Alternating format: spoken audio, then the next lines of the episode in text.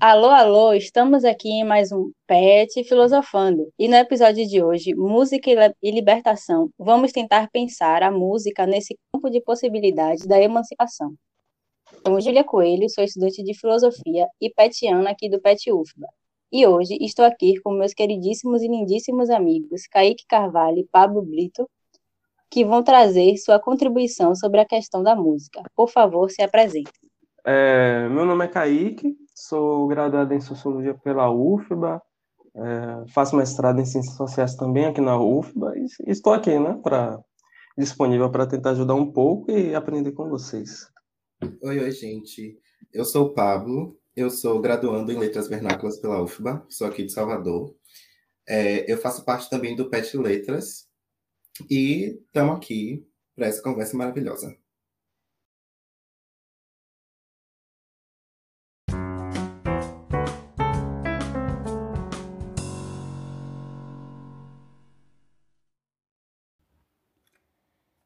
De cara, eu vou logo dizendo que sim, vejo a música e a arte no geral como catalisadora de processos emancipatórios, sejam eles públicos ou privados, subjetivos, de grandes dimensões ou não. Sempre foi algo que para mim foi muito gritante e perceptível, mas de fato eu nunca tentei teorizar sobre ou analisar as histórias por trás das músicas. Quando eu ia para os espaços de capoeira, por exemplo, que carrega vários outros elementos da arte também, a expressão da música era muito forte e de fato sempre me mobilizou de alguma forma. Até dentro da roda, os corridos iam dando a forma do jogo, a velocidade, os movimentos e as feições dos e das capoeiristas. Além de que, eu também via nos corridos e nas ladainhas uma forte característica educativa. Muitas das músicas ensinavam o fazer dos trabalhos manuais mais corriqueiros, o fazer da própria capoeira, ensinavam a história do povo preto e a resistência. Então, assim, sempre foi algo que eu vivenciava como possível, sabe? Essa questão da música como libertadora. E ultimamente eu tenho, eu tenho feito esse movimento de pesquisar mais sobre, sobre isso, e é daí que surge meu interesse em fazer esse podcast. Ressaltando que eu nunca estudei as expressões artísticas da capoeira, só vivi e trouxe aqui como um, um breve exemplo. Meus estudos são a partir da Angela Davis e suas referências, portanto ficarei mais nessa zona de conforto. Mas os meninos estão aqui e vão trazer né, suas referências também e abrir mais o diálogo. Aí, né, para esse início de discussão, eu gostaria de trazer primeiro a dimensão estética proposta por Herbert Marcuse.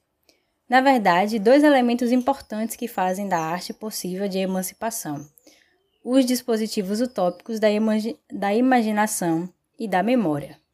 Resumindo bastante, eu diria que a importância da imaginação está na sua capacidade de romper com a realidade estabelecida, projetando a meta da libertação e da felicidade. Ou seja, ela consegue ver e criar momentos que ainda não aconteceram, mas que podem vir a acontecer. Enquanto que a memória, além de preservar esse futuro projetado pela, imagina pela imaginação, tem sua importância na medida em que também milita contra o esquecimento do passado sofrido, o passado de repressão. O esquecimento é nocivo para a revolução e para Marquise aparece como um projeto educativo da sociedade estabelecida, pois ele promove o perdão de acontecimentos imperdoáveis, que abrindo um parêntese enorme aqui, se assimila bastante com o que vem acontecendo hoje em dia no Brasil, com esse projeto de esquecer ou modificar as memórias da ditadura e também que acontece há muito mais tempo com a história da escravidão. Fechando esse parêntese, concluo sobre o pensamento de Marcuse dizendo que, unindo esses elementos, a arte seria a percursora da grande recusa e totalmente possível de encabeçar uma emancipação. Não querendo dizer que a existência da obra de arte que retrate a libertação vai automaticamente fazer com que a realidade concreta se apresente sem opressões, mas sim no sentido de que a possibilidade de uma realidade diferente projetada na arte dá esperança e é crucial para que existam mudanças reais. É como se a arte abrisse o caminho da mudança. Quando Marcuse fala dessa dimensão estética, ele se volta para a literatura, que é o seu campo mais chegado.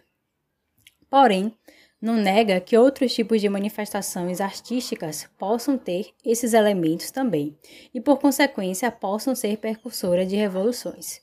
E por isso eu fiz questão de começar trazendo essa discussão. Também não menos importante, porque é uma discussão que acaba influenciando a Angela Davis, que é quem de fato trago aqui para a gente estar discutindo filosoficamente a questão da música enquanto libertação. Davis sugere que a arte é especial por sua capacidade de influenciar tanto sentimentos como conhecimentos, e que de todas as formas de cultura afro-americana, a música atuou como principal catalisadora no despertar da consciência social da comunidade negra.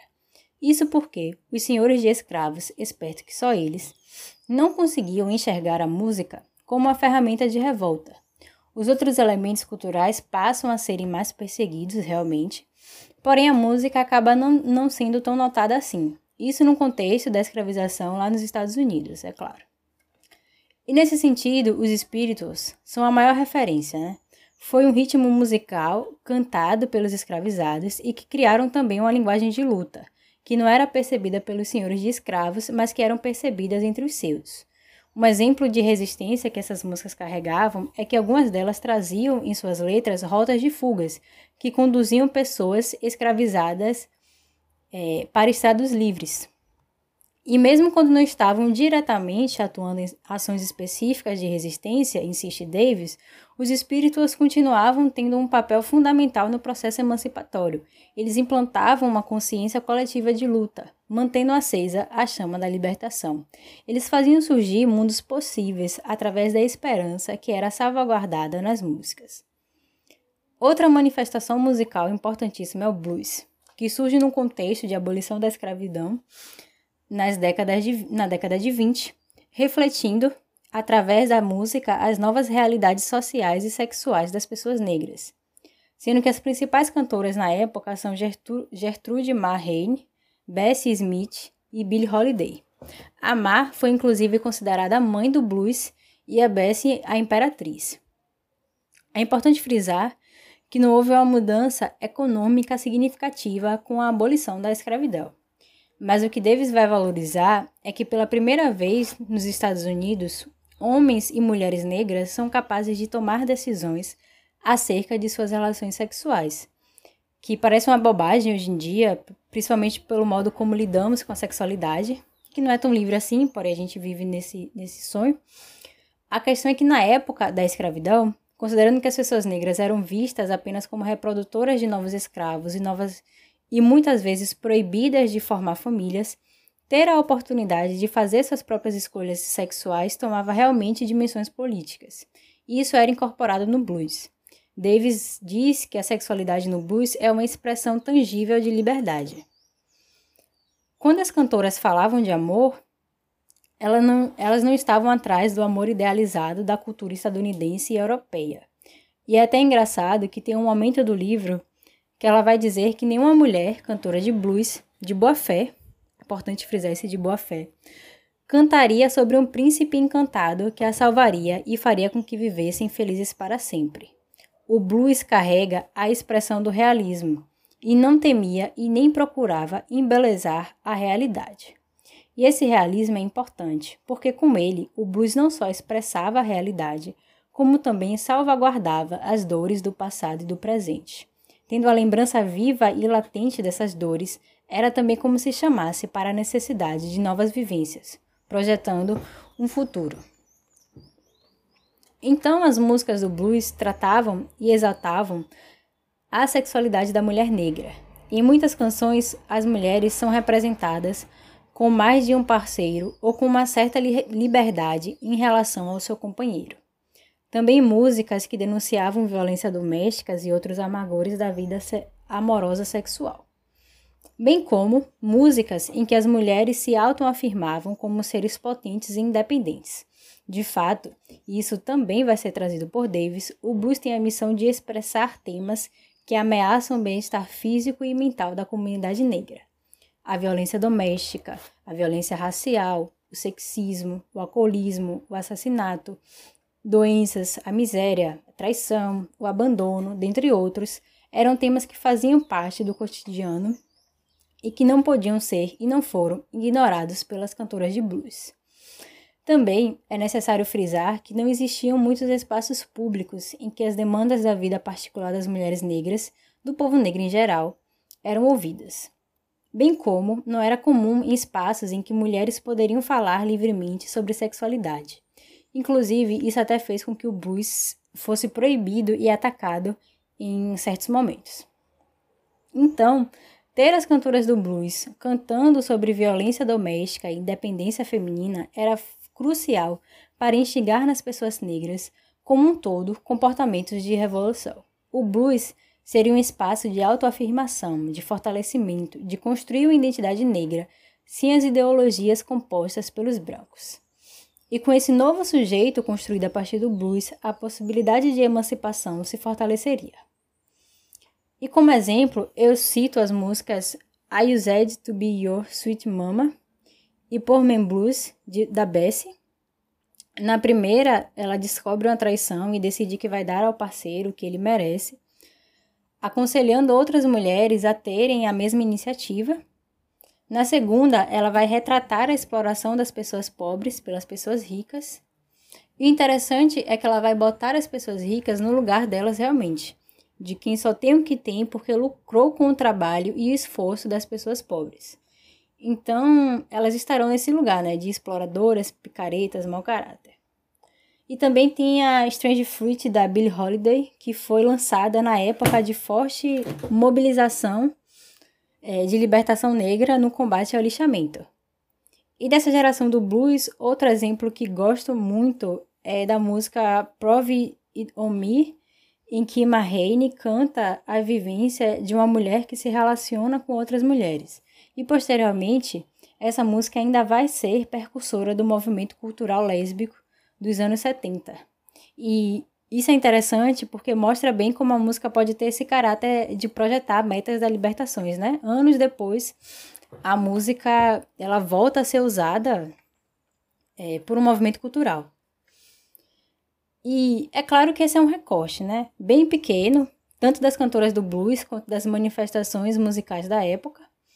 Não foi só no blues que a cultura negra se fez potente, mas nesse período o blues foi um pioneiro. E assim eu acho que, de certo modo, com essa discussão orientada por Davis, eu consegui configurar como a música apresenta para mim uma possibilidade de emancipação. Agora eu quero ouvir de vocês, bonitos, é, se vocês entendem a música como fonte de um processo emancipatório e, se sim, se conseguem vincular algum momento histórico em que é possível perceber essa atuação da música. O Pablo prefere começar? Ou... Pode ir, pode ir, fique à vontade. então, tudo bem. É desafiador, né? Falar depois de Júlia, que trouxe tantas informações assim potentes, né? Que dá para desenvolver já um debate a partir dessas informações.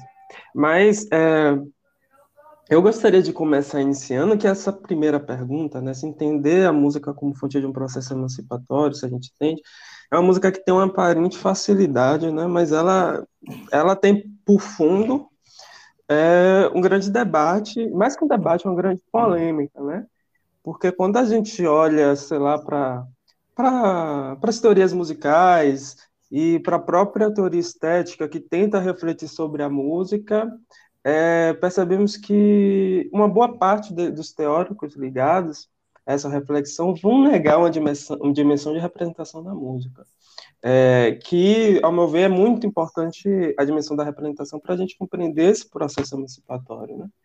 Talvez é, uma primeira razão para boa parte dessas reflexões escritas, da qual temos notícia, é, apresentar essa formulação é, seja porque ela se localiza na Europa, né, que tem uma forte tradição de música instrumental, ainda que tenha canções, óperas, cantos sacros, né, é, mas a gente percebe nesses autores uma grande valorização da música desapartada do canto, né, e quando a gente pega, encara a música sem letra, é, percebemos que ela tem uma dimensão extremamente abstrata que dificulta muito a interpretação, né? Tem um conteúdo ali, mas de difícil interpretação. E esses filósofos que acreditavam estar formulando é, teorias universais sobre a música só conseguiu alcançar uma perspectiva extremamente eurocêntrica, né? Tanto em compreender a música, principalmente apenas como algo desapartado do canto, quanto em outros elementos também, né? A gente é, é muito comum ver os, esses autores é, dar uma maior dimensão, maior valorização ao elemento melódico, reduzir o elemento da dança, que quando a gente observa para outros lados do mundo, é, percebemos que o ritmo, é, a dança, são elementos extremamente importantes em outras expressões culturais. É, um dos exemplos mais famosos que a gente podia, poderia trazer dessa visão né, da música é, é, dessa visão da música enquanto algo que não consegue representar é, é uma famosa crítica né, do, do Stravinsky, quando ele olha para a obra do Beethoven e diz que, olha, a obra do Beethoven só dá para ser compreendida a partir de termos estritamente musicais. É, quando ele fala isso, ele está tentando anular totalmente o elemento social que acompanha as músicas em geral, em particular a obra do Beethoven, que é o que ele está pensando, né? Mas, para nossa felicidade, há outras visões, né? É, nunca em nenhum assunto tem apenas uma opinião. E foram desenvolvidas, é, antes do Stravinsky, depois do próprio Stravinsky também, é, teorias que buscavam defender o caráter representativo da música, mesmo que seja música instrumental. A gente pode destacar o próprio Hegel, que com seus problemas é, tentou delimitar na, na obra musical a possibilidade de trazer as questões humanas, né? Gente, quando eu falo né, esse elemento representativo, é, eu estou tentando trazer, na verdade, o, a, a, questão de que, toda obra artística, inclusive a musical, é sempre o resultado de uma busca né, incessante do ou da artista de compreender o mundo, de expressá-lo, de objetivar a sua experiência, né, de, em um plano ficcional, transformar a realidade. É, isso, para mim, é, é, garante uma condição emancipatória da música, né? ainda que ela não tenha apenas essa é, dimensão. Então, acho que esse elemento de reorganização da realidade externa no plano artístico e sua posterior penetração nos seres humanos, né, porque a música ela sai, ela é externada pelo artista e, e há os receptores que entram em contato com a música, é, é um elemento que possibilita a música ser uma fonte de emancipação. É, se, o, se o Pablo quiser falar alguma coisa e depois eu falo de algum exemplo histórico, né? Certo. Eu posso, eu posso falar, porque eu acho que a fala de Kaique, ela é, ela é certeira e conversa muito com o que eu, o que eu tenho pensado, né?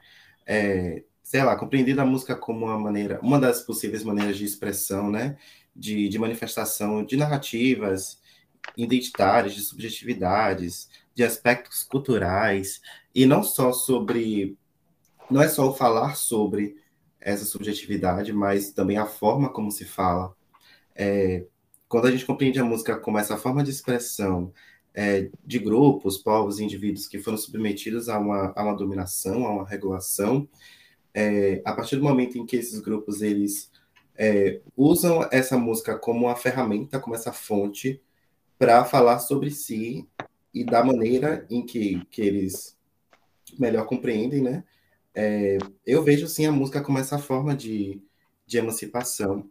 E aí ele fala do caráter representativo da música, né? Trazendo para o pro, pro lado da literatura, que a gente tem a representação e a representatividade. Representação é aquilo que falam sobre você, vamos dizer assim. E a representatividade, ela está naquele momento em que você assume aquele local de fala e reivindica esse discurso para falar sobre si próprio.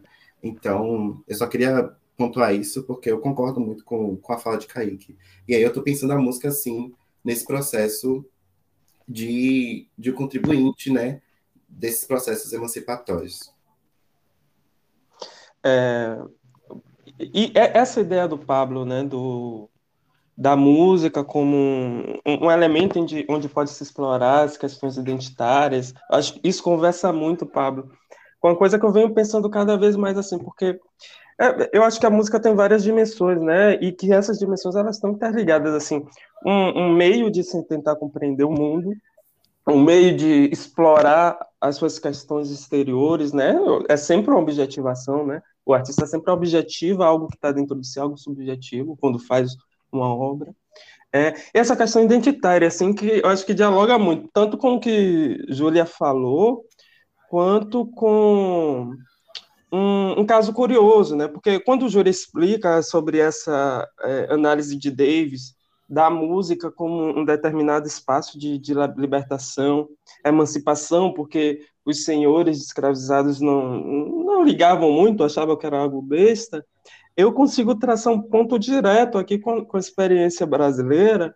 É, Tiorão, que infelizmente nos deixou há pouco tempo, alguns dias, né, da, dessa gravação, a gente está gravando em agosto, é, ele tem um livro muito legal chamado Os Sons dos Negros no Brasil, né, que ele aponta como os chamados batuques, chamados porque eram como os brancos nomeavam a expressão musical dos negros aqui no Brasil, eram até certo ponto permitido nas fazendas que tinham negros escravizados. Havia, inclusive, era uma minoria, é verdade, né, de senhores de engenho que eram entusiastas desse da batuque.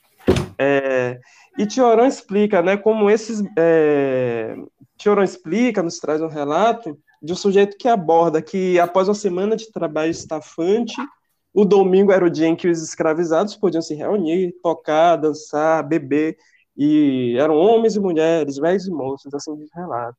Então a gente pode ver que era um momento de, de música, era um momento também de manifestação religiosa, o que já aponta uma relação muito imbricada né, da música e da religiosidade africana aqui no Brasil, e podemos perceber, se aproximando aí de Davis e do Tiorão, é, a música no contexto escravocrata brasileiro como esse momento de libertação, né? Porque ainda que uma libertação provisória, era um momento em que esses sujeitos podiam pautar seus gostos, suas danças, suas religiosidades, sua cultura, sua identidade, e inclusive uma coisa que não pode deixar batido, o treino de guerra, né? Porque muitas músicas geradas nesse é, nessa época tinha aí também uma função de se treinar para a guerra, de se treinar para, na necessidade, cair para cima do Senhor e, e, vazar, né, se libertar. É... Só para finalizar, uma outra coisa que talvez eu destacaria recente, recente e que eu estava lendo na, em uma tese de doutorado muito boa do Anderson, né, Anderson Costa, que forma na UFBA, do reggae, que eu acho que o reggae é um grande exemplo histórico, né? é, da música como proposta emancipatória. É, o, o, Anderson tem uma tese muito legal, né, que o reggae ele consegue entender expressar a experiência afrodiaspórica, né, conectar essa experiência afrodiaspórica que está presente tanto nos Estados Unidos, presente no Caribe, presente aqui na América, na América do Sul, é, presente na, na própria África. É, e que a, e, o que é interessante do reggae é que é um gênero caribenho, né, que fura uma hegemonia musical que é exercida principalmente pelos Estados Unidos e ganha o mundo, né, que no Brasil mesmo, na, particularmente na Bahia, é muito forte e, e, é impressionante, né, o conteúdo tanto musical quanto o próprio conteúdo das letras, como busca dar conta, né, dessa do, dos grandes níveis de violência que, que a população afrodiaspórica sofre é, nesses diversos locais. Eu acho interessante que nessa parte do finalzinho da fala de Kaique, que ele fala que aqueles momentos, aquele momento ali era um momento também de preparação, né? Um momento estratégico. É, e aí eu fiquei pensando que para as culturas afrodiaspóricas, é, a música ela está muito associada também à dança, né? Ao movimento do corpo. E e aí eu fiz esse paralelo com o momento histórico que eu pensei quando, quando a Julia fez essa pergunta. Eu, eu pensei no carnaval, no Carnaval de Salvador, especificamente no surgimento dos blocos afro, né? Ali no, no meados para o final do, do, da década de 70 do século passado. E aí eu estou falando de blocos como Ileaê, como Muzenza, como Araqueto, Olodum. E o surgimento desses blocos incorporando elementos que fazem referências à cultura de diáspora, é, incorporando esses elementos na cultura popular. Né? É, o Ileaê, por exemplo, é o primeiro bloco afro que traz para as ruas de Salvador no Carnaval é, não só é, cânticos, não só o conteúdo musical, vamos dizer assim, e instrumental, mas também as vestimentas e os movimentos corporais que estão fazendo essa, essa referência a, a uma história que vem de África. Então, eu, eu fiquei pensando nessa, nessa questão da música, que está muito associada também ao movimento corporal. E aí eu penso nesse, nesses blocos afros como um bom marco histórico, é, pensando a música como emancipação, porque até metade do século XX, as religiões afro-brasileiras, elas eram, elas tinham esse caráter mesmo de clandestinidade, né? Muito perseguidas, é, os seus adeptos eram proibidos de, de, de praticar sua fé. E aí tem aquela história né, de que os terreiros e os espaços dessas religiões, eles buscavam se afastar dos centros urbanos e ir para os centros rurais para sair da, dessa grande atenção, né, desses olhos e poderem praticar sua fé com mais liberdade. Então, até, até meados do século XX, a gente tem esse cenário dessas religiões sendo perseguidas por esse racismo religioso, e quando começam a surgir esses blocos afro, a gente começa a perceber essa incorporação desses elementos numa cultura popular, numa festa que tem uma dimensão, um alcance nacional e internacional.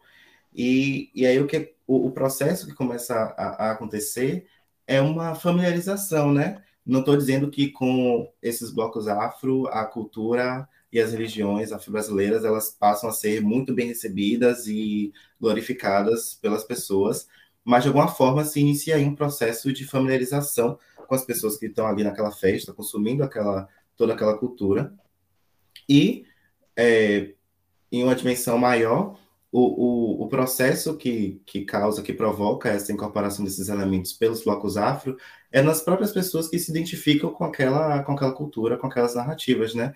Então, eu vejo essa valorização desses elementos culturais através desses blocos afro como um processo dessa emancipação desses corpos que se identificam com aquelas narrativas, que se identificam com aquela religião, né? Dos adeptos, das pessoas é, que não eram da religião, mas que estão ali frequentando aqueles espaços. Então, tudo isso, toda essa valorização que parte através desse, desses blocos afro e dessas de se vestir aquelas roupas, aquelas mortalhas, ir para as ruas. Eu acho que tudo isso, toda essa valorização tem um poder muito forte nessa libertação daquela narrativa que era contada sobre a gente e a reivindicação, né, desse discurso e dessa, dessas identidades. Eu vejo muito esse fortalecimento através desses blocos afro. É, e o, o que eu acho muito interessante do exemplo do Pablo, né, é porque o, o carnaval é uma grande experiência, é, como os blocos afros traz uma grande diversidade, e uma coisa que eu, que eu gosto muito é o elemento da dança, né? Porque por muito tempo, quando a gente lê, o, o próprio Adorno, né, que é uma das maiores referências assim, em estudo de música, em traçar, é, a música e sociedade, que é muito importante, mas é, é, difícil ler Adorno sem você sair com muitas críticas, com muito conhecimento, mas também com muita crítica. E o Adorno, ele criticava muito, é, não o carnaval, porque ele não conhecia o carnaval brasileiro, mas o, o, carnaval brasileiro, né, na década de 80 e 90, mas o próprio blues, o próprio jazz, e ele falava, olha, essas pessoas não estão sentindo a música, não estão fluindo a música, elas dançam enquanto a música está tocando. É muito engraçado, né? Porque para nossa realidade, para nossa cultura, é algo muito normal. E o Adorno olhava, obviamente, uma perspectiva muito eurocêntrica e não conseguiam ver né, a dança como essa grande experienciação da música, né? um modo específico de fruição, de tomar consciência do próprio corpo, né? de romper os limites do próprio corpo, de expandir, de se expandir. Né? Eu acho, eu, acho massa ver o, o, carnaval e ver principalmente a dança do pessoal na rua, né? É, uma, é, é sempre uma experiência de muita diversidade. Eu gostei muito dos exemplos que vocês trouxeram, porque mostra bem como, de certa forma, as pessoas negras tinham que esconder as suas manifestações artísticas e religiosas, ao mesmo tempo que estavam também lutando por conseguir espaços de coletividade, mesmo que pequenos, lutando e mantendo esses espaços também, né? E a referência ao carnaval eu gosto muito também, porque vemos como esses espaços são expandidos.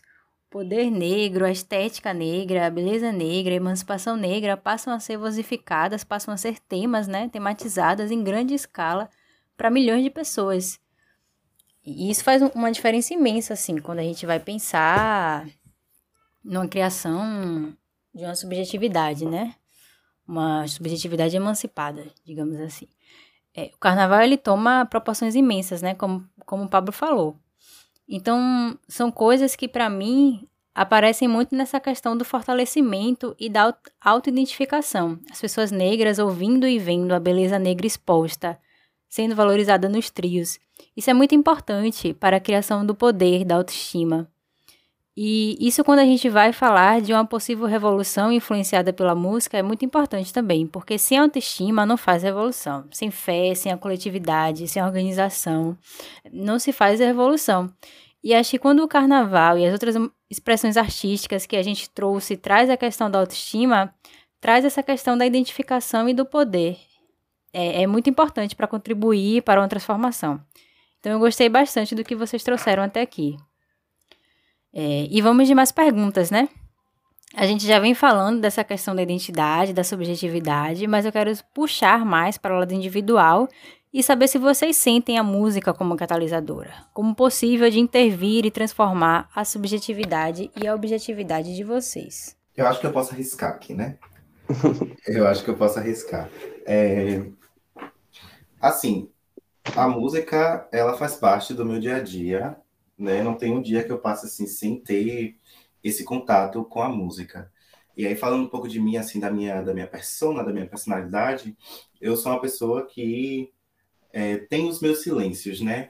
Eu, eu tenho eu tiro a potência dos meus silêncios e tem momentos, tem grandes momentos da vida que eu percebo que a música ela consegue expressar muito mais do que qualquer palavra que eu poderia reunir, né, para estar tá ali passando a ideia.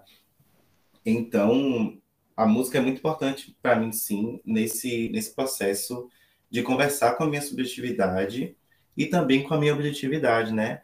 É, porque sendo uma pessoa de candomblé, como eu mencionei antes, a questão de um xirê, por exemplo, que temos ali a música e os movimentos da dança, é, a música, essa música e essa dança, ela se apresenta como esse contato com a minha própria história ancestral. Né? Então, quando eu estou ali nesse xirê, é, louvando a orixá ou alguma identidade é, que vem dessa, dessa diáspora, eu estou me conectando com essa história, eu estou acessando essa história, essa ancestralidade, e estou, como eu mencionei antes, eu estou ali reencenando aquele, aqueles atos, né?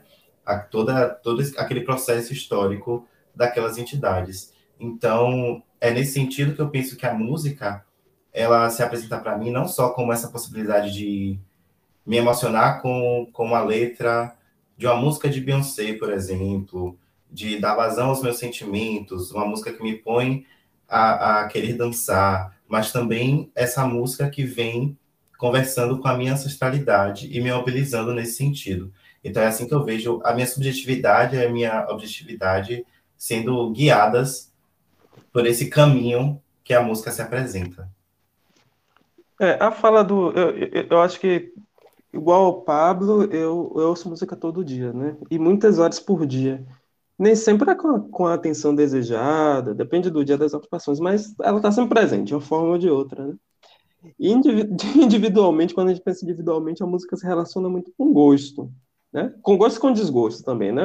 Eu adoro esse processo de conhecer novos artistas, novas expressões, gostar ou achar estranho, chato, não gostar. Eu acho isso legal e que faz parte faz parte do movimento, né? De entrar em experiência com, com, com a arte, em contato com a arte. E pessoalmente, é, a música transforma muito a minha percepção sobre o mundo, sobre mim mesmo. Eu, eu, eu, é, muitas vezes, né, já entrei em contato com diversas canções, músicas que tocam nas questões que mais afligem nós mesmos, e, e, é engraçado que às vezes, pelo menos comigo, nem sabemos que ela tem uma tamanha importância né, dentro da gente. Então, acho que, pelo menos do ponto de vista individual, pensar a música como emancipação, como algo que pode transformar a subjetividade, aparece às vezes como, como se fosse um elemento de realce, né? como se fosse aquele marca-texto realçando o texto, de que realça algo que está lá e a música lembra para a gente que, que existe né, dentro da gente. Então acho que é mais ou menos isso. Sim, você falou isso do gosto, Kaique. Eu acho isso interessante porque tem momentos da nossa vida, né, que seja por estar num momento mais corrido, sem, sem uma cabeça muito atenta, É, ouvimos uma música e nem, e nem conseguimos nos conectar com ela. Às vezes nem gostamos ou não percebemos que a letra está na conversa com a gente. E aí chega outro momento que paramos para ouvir essa música de novo e ela passa por cima da gente, feito um trator, né?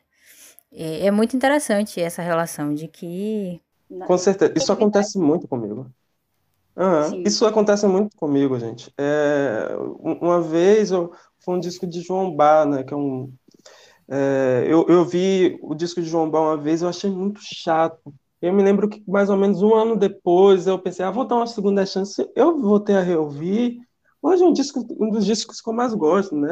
Quem quiser ouvir o disco Carrancas do João Bar, é uma coisa linda, tem assim. É, coisas que é, tocam. Eu acho que é um processo de maturidade também. Não, não que às vezes sejamos imaturos, mas às vezes não é um momento para ouvir e, e, talvez entender, compreender. E é o direito também não gostar, né? Às vezes a gente não gosta, não gosta pro resto da vida. É isso, eu, eu, concordo muito que tem isso do tempo, né? Tem, tem muito desse recorte. Às vezes só não é o momento, né? Às vezes a gente não tá uhum. ali no momento de apreciar aquela obra da maneira que ela poderia ser melhor apreciada. E às vezes o processo inverso acontece também, né? Tem muita coisa que a gente, em um momento, está muito envolvido, escutando muito aquela, aquela música, aquele álbum, mas depois, em determinados pontos, a gente pensa assim, não, já chega uhum. disso aqui, já não consigo mais me aproximar tanto aqui. Com certeza. apagado da minha história. a minha história todinha aí. É isso. Eu sempre vi a música com essa relação bem subjetiva e íntima. Sempre que eu queria fazer nascer uma nova mulher, eu preparava uma playlist e me acabava. Ficava o dia todo ouvindo essa mesma playlist e tal, refletindo, né, com as músicas que estavam lá. E me dava conhecimento, tanto de mim quanto da realidade no geral. Mostrava possibilidades de enfrentamento de determinadas situações. É, toda vez que eu ouço a Lué de Luna, por exemplo, eu vejo possibilidades. Eu, eu, me conecto comigo mesma e penso também em outras possibilidades de me autodefinir e de seguir. É, é um processo que para mim é realmente muito importante, que eu valorizo muito. E vamos seguir, né? Vamos que vamos que vamos. Agora, a última pergunta, é, saindo mais dessa esfera pessoal, e voltando a pensar historicamente novamente, é possível a gente ver também que, embora tenha toda uma dimensão da libertação em volta da música, também há certo retrocesso e ideologias que fazem com que a música não aparente ter essa dimensão. Vocês conseguem pensar no porquê? Uhum. Então, é, sobre isso, eu, eu, eu, eu tenho plena concordância em é, em perceber que há retrocessos, né? há manifestação de ideologias na, na, na, na música. Né? E eu não sou do time que acha, e isso é importante, eu não sou do time que acha que a música vai mudar o mundo, né? E que, inclusive, seja essa a função dela, porque há pessoas que acham que a música tem que isso e aquilo. É, isso porque os problemas que o mundo vivencia, né, que são problemas de conflitos sociais, né, que são de classe, problemas de classe, problemas de raça, problemas de gênero, tem gente que acha que tocando violão, tocando a gaitinha, né? É, vão, vai penetrar nesses sujeitos e aí patrões e empregados vão dar a mão, vai ter, vai compartilhar amor e paz e o céu vai chegar na terra, né? É, e quando a gente compreende que a música ela está dentro de um contexto social, é, significa que as contradições da sociabilidade estão presentes na, na música, né? Não, não é nada raro a gente ver canções que tem uma formulação bela, é, progressista sobre algum tema, e em outra ela deslize, de acordo com a nossa perspectiva pessoal. É, inclusive diversas canções, né, que tem conteúdos que são racistas, machistas. Na história da música brasileira, a gente consegue listar muitas é, que existem, que continuarão existindo, que inclusive seduz a gente pela sua forma, né? A gente canta, a gente fica, meu Deus, tô cantando isso, pelo amor de Deus, ficar batendo na boca e no, na madeira.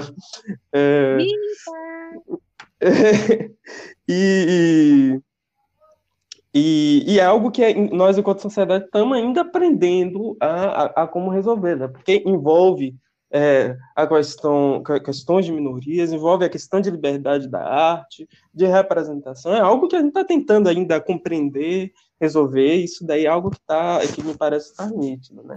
Agora, sobre a causa, há esse elemento, né? A arte, ela é, ela é sempre manifestação de sociedade, e as sociedades de todo mundo, né, a maioria das, das sociedades, são estruturalmente fundadas em desigualdade, né, de diversos aspectos, inclusive a brasileira. E essas feridas, é, elas se apresentam nas mais variadas manifestações sociais, né? Por outro lado, só para finalizar, é, já que eu falei, já que eu fiz crítica, eu vou aqui puxar, é, falar bem também. Eu acho que se a gente quiser entender como a, a causa da música apresentar dimensões que são opostas à da libertação, eu acho que aí a gente tem que compreender que o Adorno tem uma contribuição muito grande, né? Apesar de Adorno é um teórico que eu julgo assim de extrema importância, né? Agora é um cara que tem inúmeros erros, excessos. É, o, o, seu pessimismo é famoso, é famoso o seu elitismo, é um auto-elitista. É, ele tem uma insensibilidade assim em diversos temas que dói, dói, dói. Mas é um autor importantíssimo. Acho que a gente tem que tentar o quê? Fazer o clássico, né? Não jogar o bebê fora com a água do banho, né?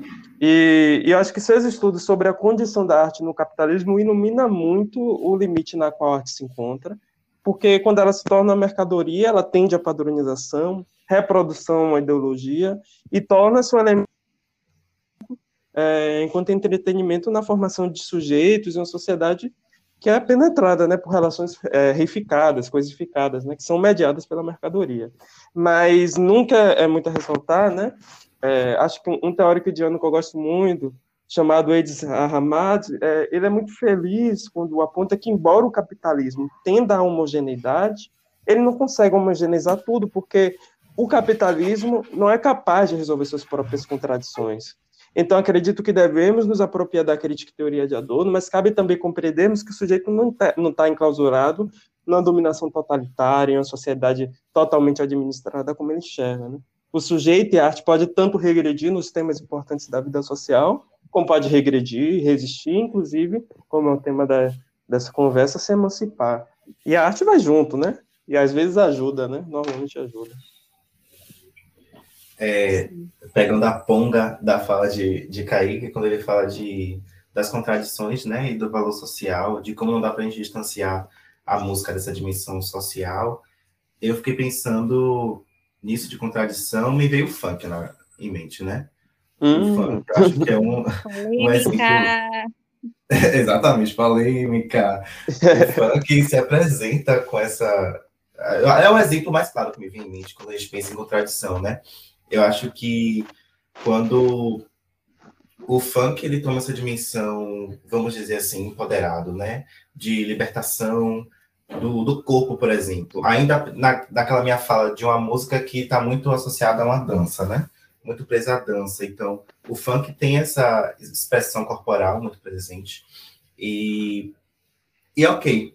Agora eu vejo que isso se apresenta como um caminho oposto dessa emancipação, Acho que quando é, os meios, o centro hegemônico, né, que se vê de alguma forma atingido ou ofendido, ou vê ali algum tipo de privilégio seu sendo afetado através dessa expressão do funk. Quando acontece esse afetamento, eu acho que tem esse essa resposta negativa, né? De, de dizer que aquilo ali, aquela dança ali, que aquelas pessoas majoritariamente pretas estão manifestando é algo animalesco, é algo que, né, tá ali na venda do corpo. Então, eu fiquei pensando nisso, eu fiquei pensando nisso e como a contradição vem também sobre quem está manifestando aquela, aquela música e aquela dança. Porque é tido que essa dança do funk, por exemplo, ela tem esse caráter negativo de vulgaridade, de animalização desses corpos, mas ao mesmo tempo o que é vendido, e aí é, Kaique traz essa questão do capitalismo, né? O que é vendido e o que lucra é exatamente essa, essa, essa figura, essa imagem. E quem é que está por trás nessa questão da, da indústria, né? Lucrando com essa, com essa imagem sendo vendida. E aí me vem várias, vários artistas aqui em mente, mas vamos deixar a polêmica para outro momento, né? a filosofia não ser cancelada. Exatamente. Vamos deixar para outro. Vamos deixar para os bastidores essa parte. Mas é, o, o funk ele é uma contradição muito grande, né? E, e, vem se tornando uma contradição maior ainda, né? À, à medida que ele vai sendo mais e mais incorporado pela indústria. Porque o funk Sim. ele também tinha e tem ainda esse caráter educativo, esse caráter de resistência, de estar tá passando é, gritos de resistência, comandos de resistência. E até esse, esse funk mais industrializado ainda tem né, as suas positividades, justamente essa questão, essa questão que o Pablo trouxe, a questão também de, de, de ter um certo tipo de, de valorização da estética, né? É, é, uma, é uma valorização com seus limites, mas é uma valorização. Então, é, é realmente um espaço muito, muito controverso, assim. E também como uhum. o funk ele é assimilado socialmente, é, realmente uhum. é, é uma música que é um estilo musical que sai das favelas, né? Que é cantado é majoritariamente por pessoas pretas, apesar de serem pessoas brancas que fazem a fama em cima, em cima do funk. É, é, um, é um ritmo que surge, né? Pessoas pretas da favela. Então tem todo esse estigma social do funk ele não ser valorizado e ser tido como música ruim, de pessoa ruim. Mas é um estilo musical realmente controverso, né? E quanto mais ele se assimila à indústria, mais controverso ele vai ficando. Uhum. Isso, isso é um clássico, né? O, o, o tema da vulgaridade é um clássico, assim, porque o samba era visto como vulgar. Né? Inclusive, outra vez eu fui ouvir é, umas canções de Lundu, né, que é, tipo, tá um pouquinho antes do samba, e eu fiquei horrorizado, eu pensei, meu Deus do isso na década de 30 o sujeito tava cantando esse negócio, e eu ainda fiquei tentando passar pano, né, pensei, pô, talvez essa palavra aqui tenha algum outro significado na época, eu fui falar com um amigo, né, mandei, pô, ouve isso daí, você tá achando que ele, pelo amor de Deus, né, tá claro, tipo uns duplos sentidos e uma vulgaridade extrema, que fazia parte, que foi um horror na época, obviamente, mas que fazia, mas que fazia parte. E sempre ficam dizendo, ah, tá sendo vulgar, é, tá sendo, tá sendo isso e aquilo. E as coisas depois vão, que hoje todo mundo pega o samba, né? Pega é, o samba da década de 30, de 40, é, e é uma grande arte. A mesma coisa com jazz, né, com blues. Hoje o jazz chega a ser importado aqui no Brasil, obviamente através do Frank Sinatra, né? Então o Jubi vai tocar com o Frank Sinatra e tal, um, um jazz já mais elitizado, mas o jazz torna-se música elitizada, né? Ah, o funk está nesse, tá nesse processo também, é óbvio que pode sair da favela, pode sair da, da zorra que for, vai carregar essas suas, as contradições, né? Porque nenhum sujeito é, é sujeito livre das coisas todas e das concepções. E acho que é uma, é uma guerra é uma palavra forte, mas é um processo, acho que faz parte da arte mesmo. Acho que um, um, mesmo gênero consegue carregar diversas dimensões, o mesmo artista. Né? Eu, por exemplo, pega a obra de Caetano Veloso, acho que Caetano Veloso 67 está colocando uma coisa muito diferente de três anos depois, de seis anos depois, né? Se pega Alegria, Alegria, que é um sujeito super animado, né? De, de, que está nadando contra a maré, um sujeito individual, e a gente pega o disco Transa, que é ele cantando Triste Bahia, há um sujeito ali que está tra trazendo elementos de decepção, né, de um mundo que parecia mais movimentado para um mundo mais triste, né, que ele está usando ali o, o poema do, do Gregório para compor a música. É, então, eu acho que faz parte. Acho que os, os próprios artistas eles vão, vão resolvendo, né? Obviamente, as, a, a tendência da indústria é cooptar e fazer lucro né, cooptar e fazer lucro. Mas esses artistas estão em permanente negociação, até o industrializado. Os caras estão tentando negociar, estão tentando botar suas coisas. É, o axé foi isso, é, no axé foi isso, no, no, no na própria, no, no, soul foi isso. O, o, o, Jorge Ben, ele conta que quando foi tentar fazer aquele Tábuas das Esmeradas, o cara chegou e disse, isso não vai vender, não. E Jorge Ben falou que teve que negociar de forma extrema com, com o cara da indústria fonográfica que queria fazer algo com Taj Mahal, papapá, e o disco super vendeu depois, né?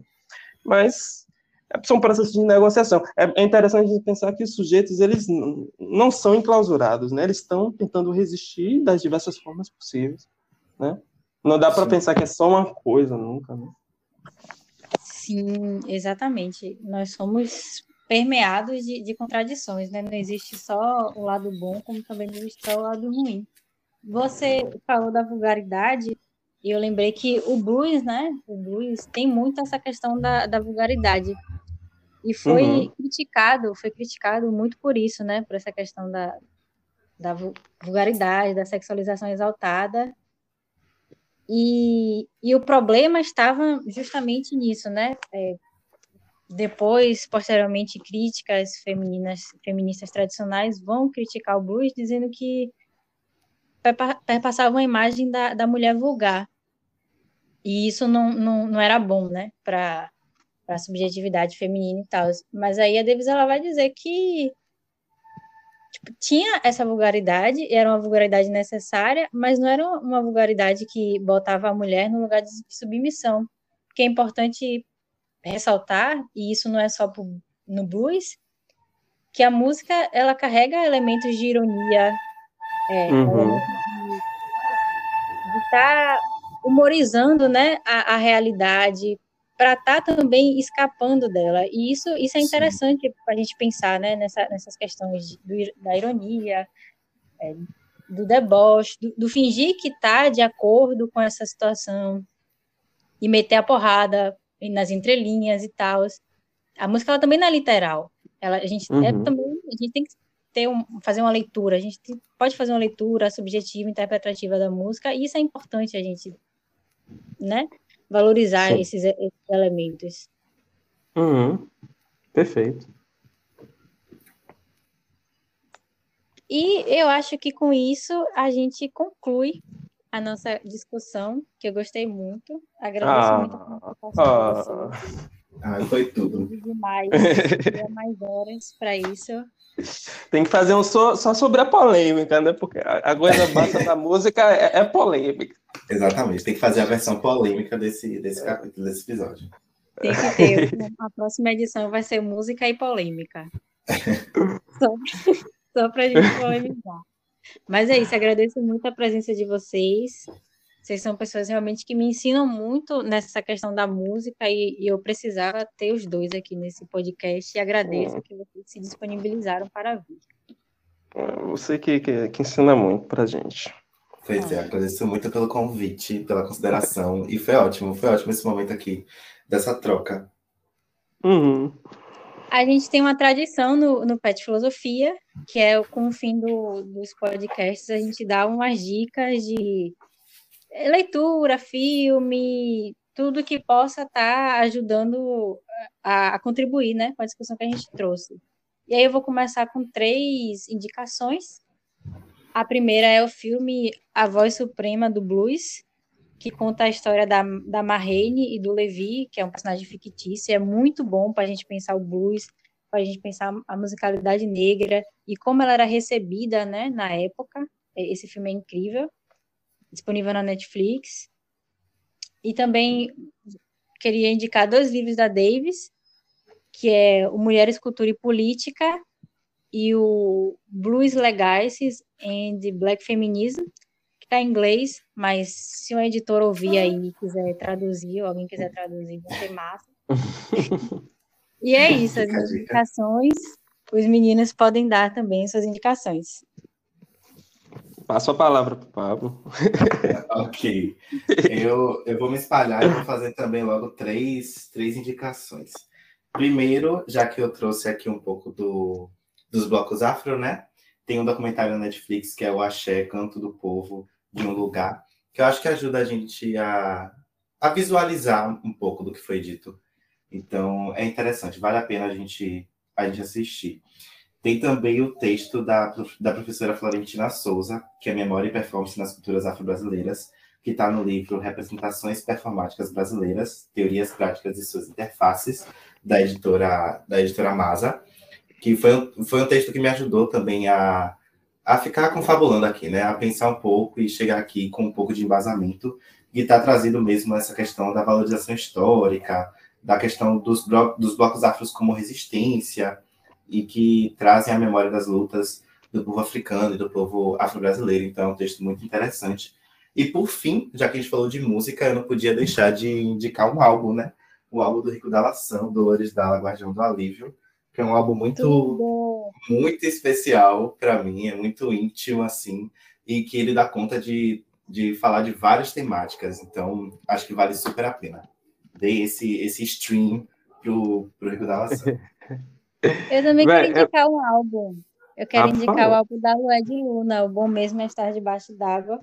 Perfeito. Que para mim dá conta demais dessa construção da subjetividade da mulher negra, do povo negro, do fortalecimento.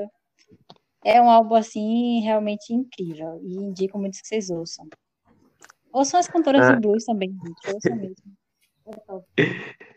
Eu, eu, eu, eu, também eles têm um disco. Agora, um engraçado, né? Porque eu, eu pensei, ah, um documentário, vou, vou, vou pedir a checa todo o povo de um lugar. Aí o Pablo chegou e falou. É muito bom, né? É muito bom, é lindo, né, né Pablo? É massa.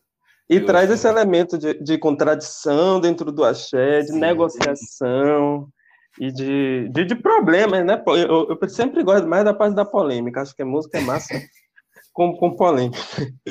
Mas, enfim, é, eu recomendo por uma segunda vez o Axé Canto do Povo de um Lugar, que é um documentário muito bonito. É, eu recomendo o livro de Chorão, né, que eu, que eu falei aqui, Os Sonhos dos Negros no Brasil, um livro fininho, muito, muito historicamente muito bem documentado.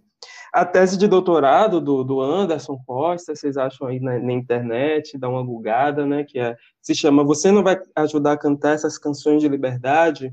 É, o reggae como pulsões sonoras de resistência, é uma tese muito qualificada, muito boa.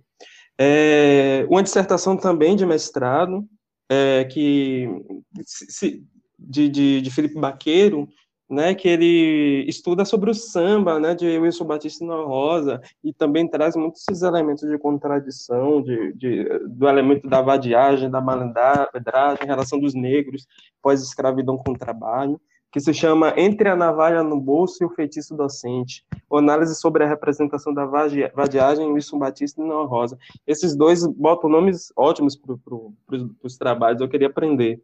É, e o disco o disco que, que é um disco lindo, que eu, que eu tenho um, um, grande amor, que é um disco de 88, do Edson Gomes, o, o Reg Resistência. E é isso aí. Massa, então, tem tudo. Nós ficamos por aqui, agradeço mais uma vez e tudo nosso. Mas nada deles. Nada deles. Até a próxima, gente. Muito obrigado, até. Ciao.